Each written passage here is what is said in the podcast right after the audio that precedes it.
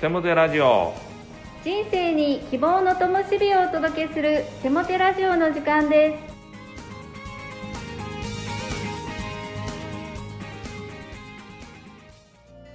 皆さんお元気ですね。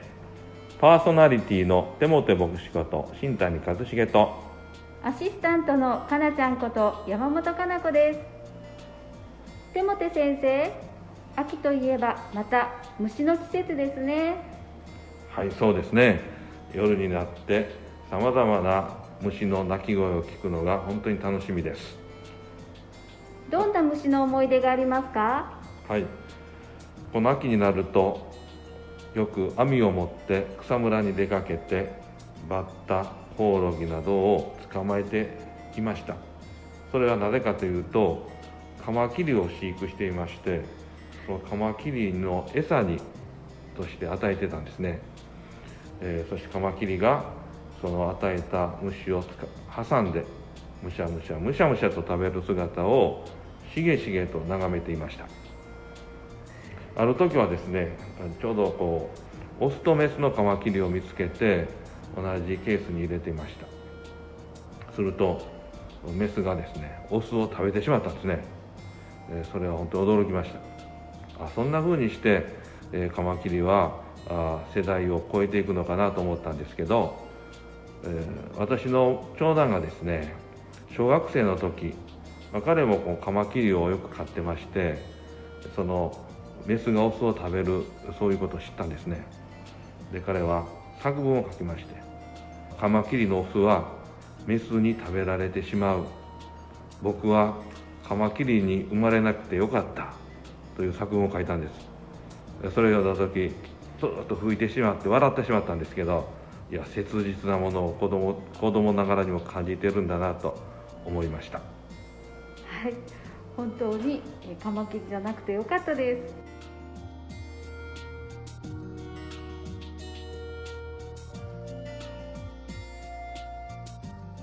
今日のゲストは瀬川めぐみさんです。瀬川めぐみさんこんにちは。こんにちは。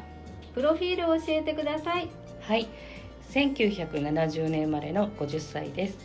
趣味は、えー、ピアノをやっています。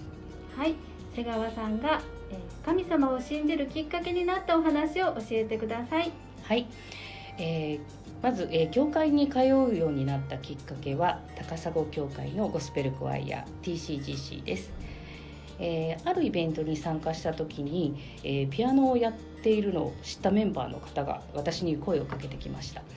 えゴスペルバンドで弾いてみませんか？ということだったんですけれどもその頃の私は、まあ、あのずっとピアノを続けていたりはしたんですけれどもなかなか自信持てなくて、まあ、声かけられてもあの踏み切れなかったんですね。で TCGC も一度は断ったんですがふとやってみるのもいいかなと思い新しいチャレンジをする時がやってきたと思って、えー、まずは見学をさせていただきました。で、えー、見学した時もクワイアの皆さんとてもフレンドリーで、えー、喜んでくださって、えー、その場にいるのも違和感なく参加できましたでその時あの見学という話だったんですけれども結局弾いたりしてあの参加もさせていただきました、えー、帰る時に「どうしますか?」っていうふうに言われて「えー、えー、とか思いながらも「やります!」とその場でえ参加を宣言して帰ったことを思い出しました。で、えー、クワイアに参加しながらも、えー、全くその教会とかキリスト教とか全く知らなかったのでこういったのはどうなのとか思いながら、えー、日曜日に礼拝参加するように徐々になりました徐々にっていうんですかねはいあの参加するようになっていきましたで、えー、2019年の秋頃なんですけれどもあの礼拝に出た時のメッセージが、えー、50歳からの人生は世のため人のため神様のために貢献する長寿人生。あなたの一歩が、えー、人生を変える。っていう、えー、テーマだったんですけれどもその時ちょうど仕事の悩みとか、えー、これからのことまあ、えー、49歳だったんですけれどもすごくこの礼拝でのメッセージに勇気づけられました。まあ、どんなことがあっても主が見てくださっている、えー、イライラしたり先のことを不安があったり、えー、あとネガティブなことを考えてしまった中でも、えーと、神様に出会ったことでああもうそんなことで怒らずに今このことを喜んでいたらいいやん。プラスに変えていけばいいやん。ああもうどうしようと悩んでしたって悩んだとしても思い,、ねえー、思いを患ったって仕方がないからもう主に委ねようというふうに思うようになりました。えー、神神頼みという言葉がありますけれどもまさに神様だより心がとても軽くなりました。えー、御言葉に人は心に自分の道を考えはかるしかしその歩みを導くものは主である信玄の16章9節に、え、このようにありますが、えー、自分がこうしたいと計画を立てるけれどもその計画の歩みの中で主が導いてくださっている。御心が叶い祝福され主がことをなしてくださる、えー、自分に与えられた音楽をするということ、えこんな素晴らしい賜物を与えられて自分は幸せだなと思っています。えー、半年ほど前に、えー、オルガンを習い始めました。教会に新しいオルガンが来たのがきっかけなんですけれども、えー、そこで、まあ、あの紹介していただいたあの素晴らしい師匠と出会いがあってすごくオルガンのレッスンが楽しくて、えー、奥の深い楽器でそしてまた賛美歌を、えー、学べる機会も与えられたんですけれどももう全てにおいて深くてえー、自分にとってこんなに心を豊かにするものがあるんだなというふうに思っています、えー、これも神様の導きだと思っています、えー、喜び祈り感謝する心を持てたことが何よりの救いの日々だと感謝しています。ありがとうございました。ありがとうございます。素敵な証ですね。本当に神様の導きの中で人生の幅が広がり深みが増し瀬川さんがますます魅力的になられているのを感じます。それでは手元先生に励ましのメッセージを語っていただきましょう。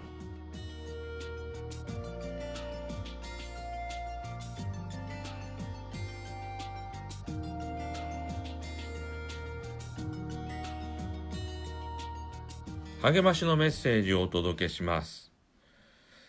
神様によって開かれた扉に素直に応答する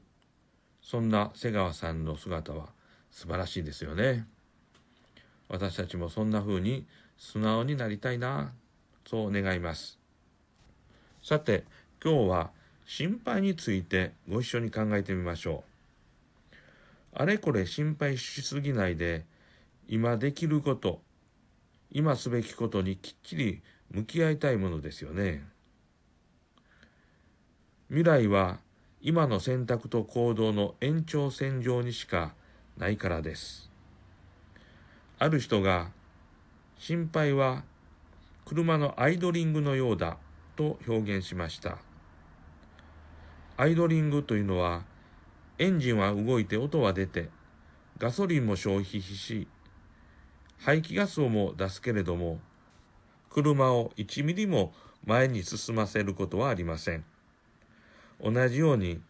心配はあれこれ不安材料を考え続け、精神的に疲れさせ、ため息や否定的な言葉ばかり口から出て、表情も冴えなくなり、頭痛の原因になり、悪くすると胃潰瘍にまでなります。その割には心配は問題を解決することがなく、人生を前に進まれせることもありません。そうです。残念ながら心配は何の役にも立たないのです。では、心配への対処法ってあるんでしょうか？あるんですね。まず心配の最大の特徴について考えましょう。それは否定的要素を考え続けるということです。まずここを対処してみてはどうでしょう。人の脳っていうのは、一時に一つのことしか考えられません。この脳の特性を用いるのです。否定的な要素を考えるのではなく、肯定的、積極的なことを考えることを選び続けるのです過去の良かったこと嬉しかったことを数えてみましょう。将来の夢や目標を描いてそれが達成した時の喜びを想像してみましょう。そうすると脳は必ず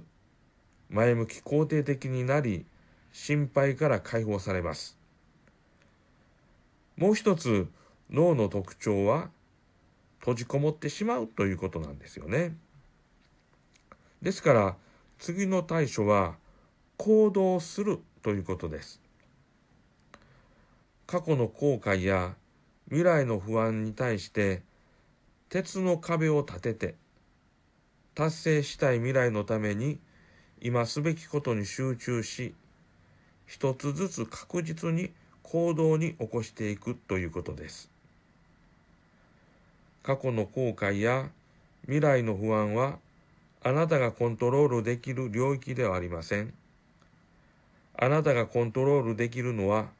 今しかないんです。今を思考の中心に置き、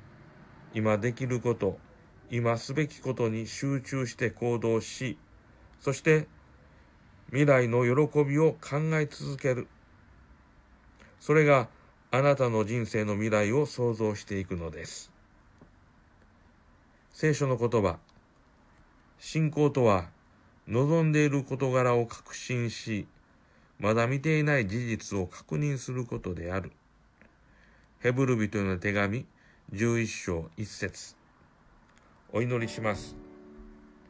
神よ、私は今という時に健全なことを考え、健全な行動を起こします。どうぞ応援してください。イエス・キリストの皆によって祈ります。アーメン。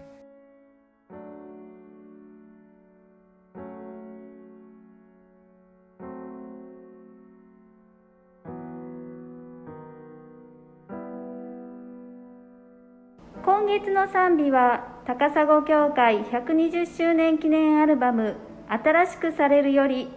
命ある限り」ですどうぞ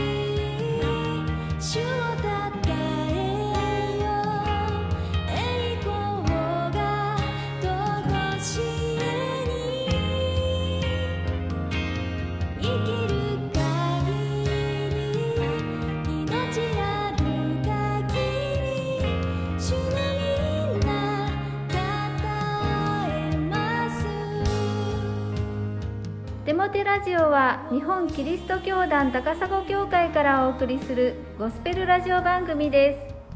それではまたお会いしましょう。皆さんの祝福をお祈りしています。お元気で。